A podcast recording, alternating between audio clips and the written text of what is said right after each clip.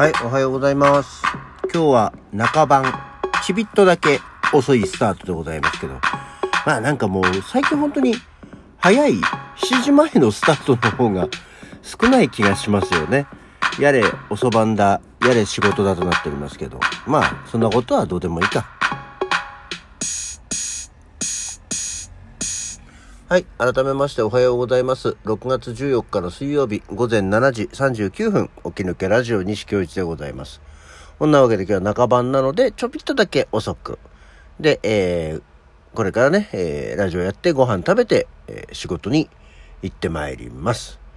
相変わらず天気が悪いでございましてね、本当は今日なんか、えー午前中からだけど、もうちょっと後から降るような予報だったですけどね。ちょっと早まって今も雨が降っているのかしら。で、夕方ぐらいには止むようですけど、それにしてもそうすると通勤の時に傘持ってかなきゃいけないじゃんっていうね、めんどくさいねっていう感じがするのと、あと昨日はなんだか若干ムシッとしてるねと思ったので、えーとうとう今年初の部屋の窓を開けてね、あの全開じゃないですけど、ちょっとこう窓を開けて、え外の空気を取り入れて、えー寝てみました。あそろそろ夏が近づくなっていう感じね。まあ湿気は入りますけどね、あの、こもった湿気が出てくれるので、風が通るとまだ多少寝やすいですからね、えーいいんじゃないかと思っております。外、窓開けましたよ。皆様方はいかがですか？あんまりね、俺、寝るときにエアコンつけるの苦手な人なんですよね。なんかエアコンじゃなくていいんだよってやると、年を取ってくると、いやいや、あの、我慢していると辛くなるよっていうんで、別に我慢してるわけじゃない。なんかエアコンのなんかこう、冷え感というか、ドライ感で寝るのがあまり得意ではないっていう感じなんですよね。だから、旅行行ってホテルとか行っても、極力、あの、部屋のエアコンは切りたい。で、特にホテルなんかだとね、あの、乾燥するからね、エアコンつけてると。っていうところがあるものでございます。さて、えー、このラジオの毎度おなじみ、ご意見番。ご意見番ってことはないんだけど、知恵袋。知恵袋ってことでもないんですけど、毎度おなじみ、相川博明からメッセージが届いております。昨日の、えー、二十四節気七十二項のお話ですね。ホタルは6月には関東地方でも見られるようになるのよ。結構 SNS とかでもホタルの話とか写真を投稿している人が増えてきたよ。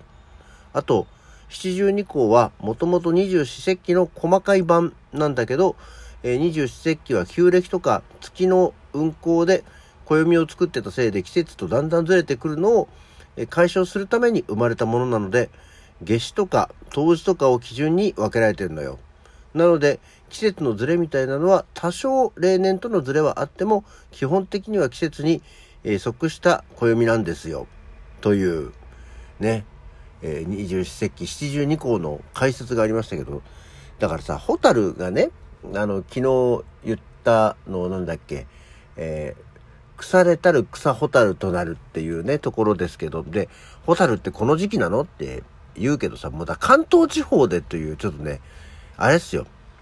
関東地方といえども、僕みたいな都会っ子はさ、そもそも虫いないから、関東地方で見られるかどうかとかってのは、わかんないんだよね。っていうところなんだよ。そもそも、その、さ、ほら、水辺にいるって、昨日もね、ちょっと言ったけど、水辺にいるっていうほどのその水辺がそもそもないのと、あとはその、水辺じゃなくてもその野原で群れて腐りかけた草の下で明かりを灯し始めますっていう昨日の解説をしましたけど、あの、草が腐るほどの野原もないわけですよ。私が生まれ育ったエリアでは。だからね、そのホタルっていうともうなんかニュースでホタルがあの飛んでますみたいなニュースを見るとかっていうことだったりするので、なんかね、だから時期的な、で、そんなにさ、そうそうホタルがっていうニュース見ないんだよ。そもそもねっていうのがあるのと、だから結局そう自然のホタルっていうのを、あの、多分見たことがないので、あの、飼育されて、こう、浮かしたようなやつを見るとかっていうことになるので、季節感っていうのが今一つつかめない。ほら、セミとかみたいにさ、もう、泣いたら夏みたいな。で、もう、大抵どこでもいるみたいな、ね、ことになると、わかりやすいんですけど、光って飛ぶだけの虫は見かけないので、わかんなかったんですけど、そうなんですって。関東地方あたりはもう、あの、ホタル飛ぶんですって、この時期。ね。勉強になりましたね。はい。だってほんとホタルなんか、生ホテル、ホテルじゃねえホタルなんか、生まれてほんと昨日も言ったけど2、3回ぐらいしか見てないんじゃないかなっていうような感じです。まあ、今日はね、特にもうそれぐらいなもんなんで、えー、早々に今日は誰の誕生日というところで、本日6月14日はですね、1899年、川端康成が生まれたそうですよ。ね。雪国。えー、ノーベル文学賞。ね。ぐらいしか知りません。川端康成、伊豆の踊り子。ね。ねって言われても困るでしょうけど、川端康成も、えー、1ページたりとも読んだことがありません。読むもの？こういうの。あの、夏目漱石ですら、坊ちゃんとか、2、3、我が輩は猫であるすら俺読んでないんじゃないかな。とか、あの、そういう日本文学にも全然疎いですね。そうこういう、だからその、話をしてて、名前を紹介してると、本当に名前だけ知ってて、えー、全然その人の作品に触れてないなっていうことはね、よくありますね。はい。で、えー、ここはあんまり触れないですけど、あの、その本人に触れたことないですけど、1928年の今日はチェ・ゲバラも生まれてるんだそうですよ。えー、もう、チェ・ゲバラといえば革命家だったり、キューバの革命家だったりしますけど、今や、タバコにもなってますからね。タバコにもなってるのが偉いのかどうかはわかりませんけど。そして1944年、椎名誠が生まれました。椎名誠も名前だけ知ってる人だな結果何をしてる人なのかもよくわかんないし、作家なんですけど、本当にあの作品が、名がこれっていうのも出てこない。あの、一時期ね、1980年代はテレビ、テレビ的に文化人扱いとして出ていて CM とかには出ていたイメージはありますけど、えー、本当に知りませんね。そして1946年、ドナルド・トランプが生まれたそうです。へえ。まあこれはちょっとね、年賀状のネタにもさせていただきましたので、トランプ。だからって生き方や、えー、姿勢に共感をしてるわけではないですけどね。そして、えー、1947年、宮内博が生まれました。宮内博は仮面ライダーの人？かな？かな？ぐらいですね。もうすごい、もう今日全然かなっていうのだけばっかり言ってますけど、あと、1961年にボーイ・ジョージが生まれました。カルチャークラブ。カーマカメレオンですね。つい先だってもなんか、ツイッターのタイムラインに出てきて、アメリカでツアーをやるんだっていう何かやって出てましたけどね。今のボーイ・ジョージはちょっとふくよかになって、髭があって、面白見た目のおじさん。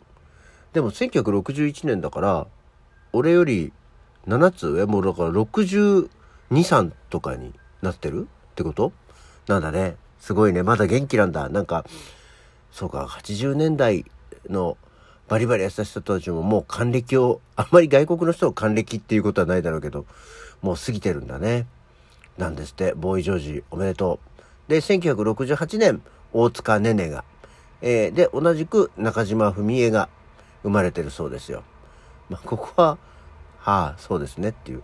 まあ、女優さんとかもね、本当にね、こう、なんだろう、興味ないとか読んだことないとか知らないとか、そんなことばっかり言う人なんですけどね。えー、今回もたくさんの人が生まれてます。例によって1968年以降になってしまいますと、もう私が紹介する、こう何がどなたが生まれてっていうのもね、知らない人になってっちゃいますんで、大体そこぐらいまでなんだ。あ、1998年に中川大志が生まれたそうですよ。若いんだね、中川大志。